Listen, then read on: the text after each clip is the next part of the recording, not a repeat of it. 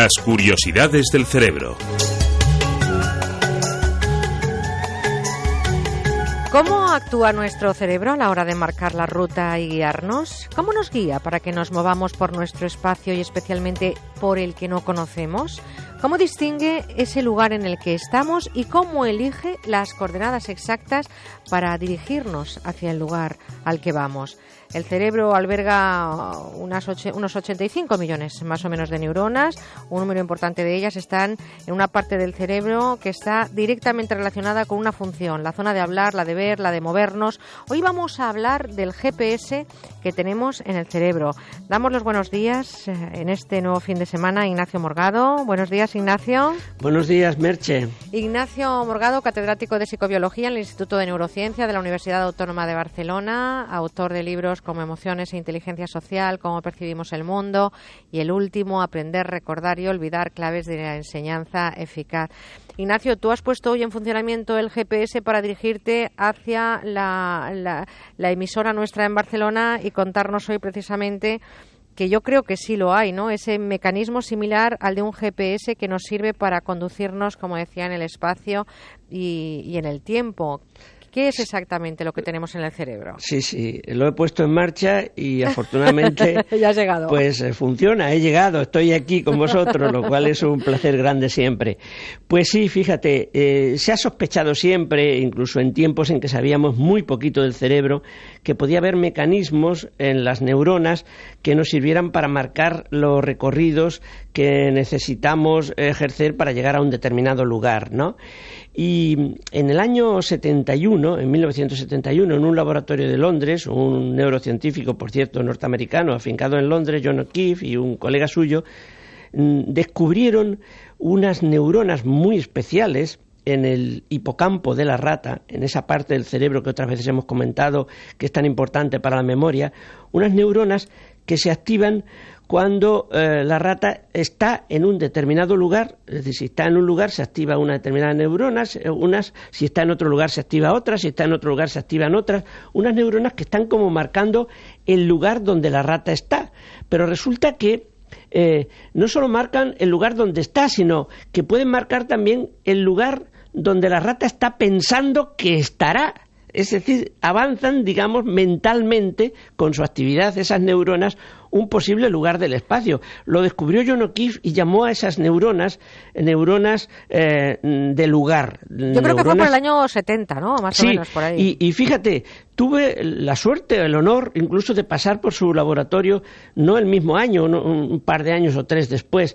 Recuerdo que le expliqué que, le dije que me explicara la instalación experimental donde había hecho todo aquello, cómo había eh, instalado los microelectrodos en el cerebro de la rata porque entonces en esos años todavía no teníamos mucha experiencia de super micro y pequeñísimos electrodos para implantarlos en neuronas individuales, que son del orden de las micras, ¿no?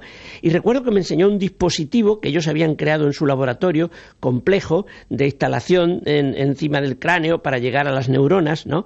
Y, yo tuve el atrevimiento de pedirle, esto perdona, pero es una anécdota personal, ¿no? que me regalara uno de los que ya había usado, viejos, ¿no? Para intentar copiarlo. Y me lo negó, no me lo quiso regalar Dijo que no, que eso no me lo daba y tal. Los eh, neurocientíficos. ya ves tú que también somos muy especiales, pues ¿eh? No creas que nosotros somos todo generosidad. Cada profesión tiene su librito, ¿eh? Pero ¿sabes qué hice? Yo llevaba, porque lo hago muchas veces, llevaba mi cuaderno, mi cuaderno, y en cuanto que salí de su laboratorio, me fui a un jardín por allí de Londres, no recuerdo dónde, me senté y empecé a anotar y a dibujar todo lo que yo había visto y aprendido en el laboratorio para que no se me olvidara. ¿Cuánta falta te hubiera hecho entonces un, un, teléfono de estos de última generación? Exacto para hacer fotos y todo eso, ¿no? Pues nada. Pues mira, se descubrieron esas células y claro, son revolucionarias porque ahora resulta que una cadena, mm, digamos, de muchas de esas células está como diseñando el camino que vas a seguir. La rata cuando está, digamos, tomando la decisión si tiene que ir a la derecha o a la izquierda para encontrar el queso, para encontrar la comida, pues su cerebro está activando o la secuencia de neuronas que, digamos, eh, le señalan el camino de la derecha o la que le señalan el camino de la izquierda.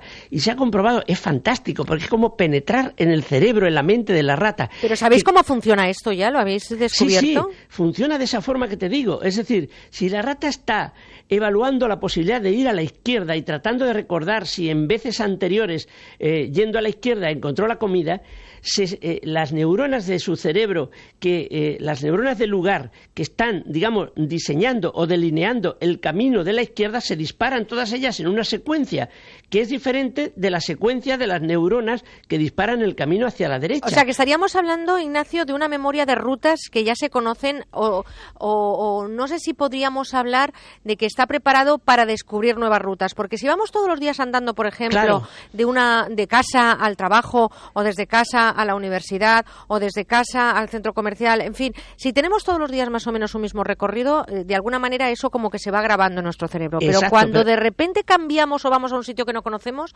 ¿cómo funciona el cerebro? Exacto, es que es muy buena tu pregunta, porque claro, lo que cualquiera podía deducir de lo que yo estoy explicando es que lo que hace el cerebro es repasar cosas que ya tiene grabadas por haberlas repetido muchas veces. Pero es que no, se ha descubierto que en el hipocampo donde están esas células se pueden crear combinaciones nuevas de localizaciones, es decir, de actividad de células que responden a diferentes eh, rutas, de tal forma que el cerebro humano, eh, igual que el de la rata, pudiera ser que antes de decidir ir por aquí o ir por allí, en el, digamos, estableciera una secuencia de actividad de neuronas que le estuviera ya indicando por dónde hay más posibilidad efectiva de llegar al lugar al que se pretende llegar. Es decir, sé que es muy complejo todo esto, pero lo que está claro es que en el hipocampo tenemos una especie de GPS, una serie de neuronas que pueden trazar a priori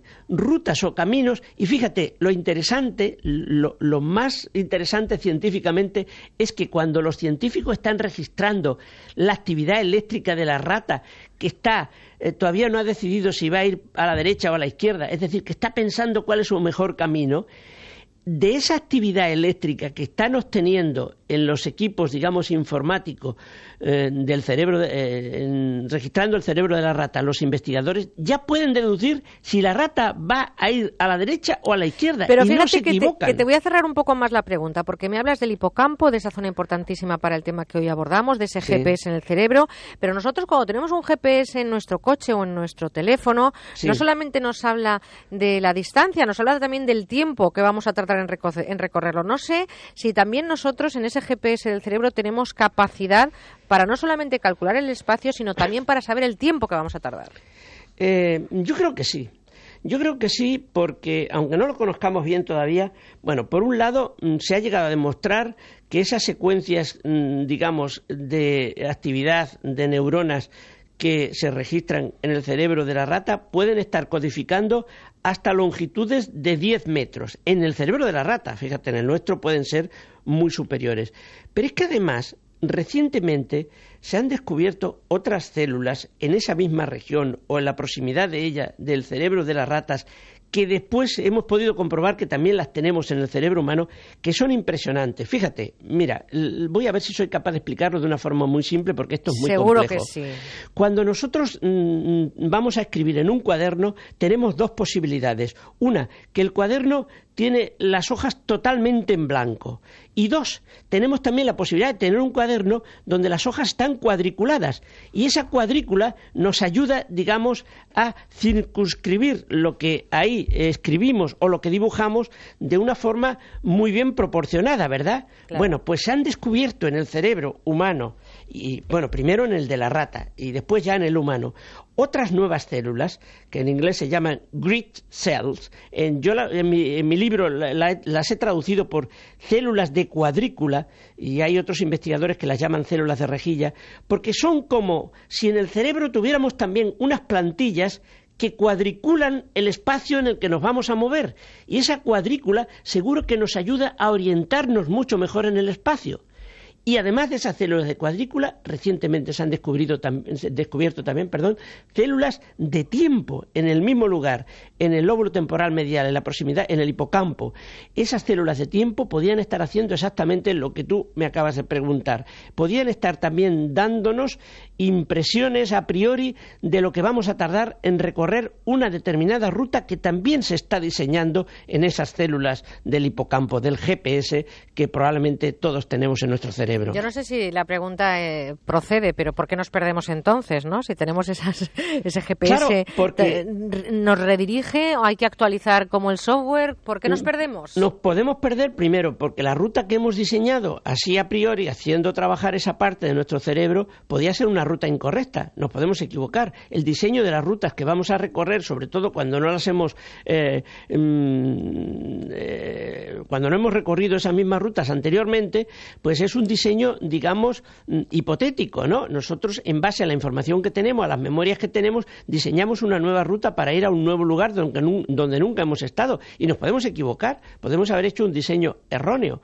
y, y esa puede ser una razón por la cual después nos perdemos. También puede ser que aunque la diseñemos a priori en nuestro cerebro, después tengamos alguna dificultad para seguirla si en el camino eh, encontramos interferencias de elementos con los que no contábamos que nos despistan. ¿eh? Aparece una señalización nueva en el camino, esa señalización no estaba prevista en nuestro GPS cerebral y, eso hace que se trastoque, digamos, el plan que teníamos de ruta. ¿no? las propias células del hipocampo pueden empezar a funcionar de manera rara porque no entienden por qué aparece un nuevo elemento. Ya sé que todo esto es muy complejo, Merche. Complejo, pero, interesantísimo. Claro, pero es que todavía no lo conocemos bien, lo estamos estudiando, pero fíjate, el que tengamos en el hipocampo células de lugar, que marcan lugares concretos, células de cuadrícula, que son como una plantilla que tenemos en el cerebro, que fíjate, funciona hasta en la oscuridad. Esas células siguen manteniendo la plantilla en la oscuridad también, diseñando el espacio que tenemos por delante con una cuadrícula que nos puede permitir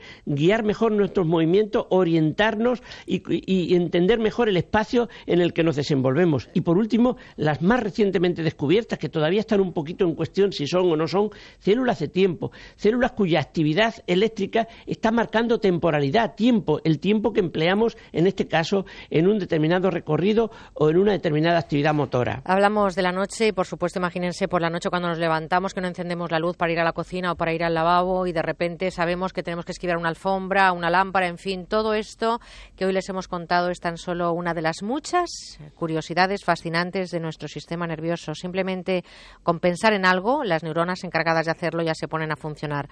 No sé si es posible activar las neuronas de nuestro lugar preferido, pero podéis intentar activar esos mágicos pensamientos y a ver qué ocurre. Ignacio, como siempre, un auténtico placer compartir contigo estos ratitos de Vamos a activar esa zona que nos lleve el próximo domingo a la misma hora y al mismo lugar. Y, por supuesto, estamos esperando y deseando que llegue la próxima semana para volver a compartir contigo un ratito de la mañana. Te mando un abrazote enorme. Pues lo mismo digo también, yo estoy deseando que llegue la ocasión de volver a estar con vosotros. Un abrazo grande. Un abrazo, Ignacio Morgado, como digo, catedrático de psicobiología en el Instituto de Neurociencia de la Universidad Autónoma de Barcelona y autor de Emociones e Inteligencia Social, cómo percibimos el mundo y aprender, recordar y olvidar claves de la enseñanza eficaz.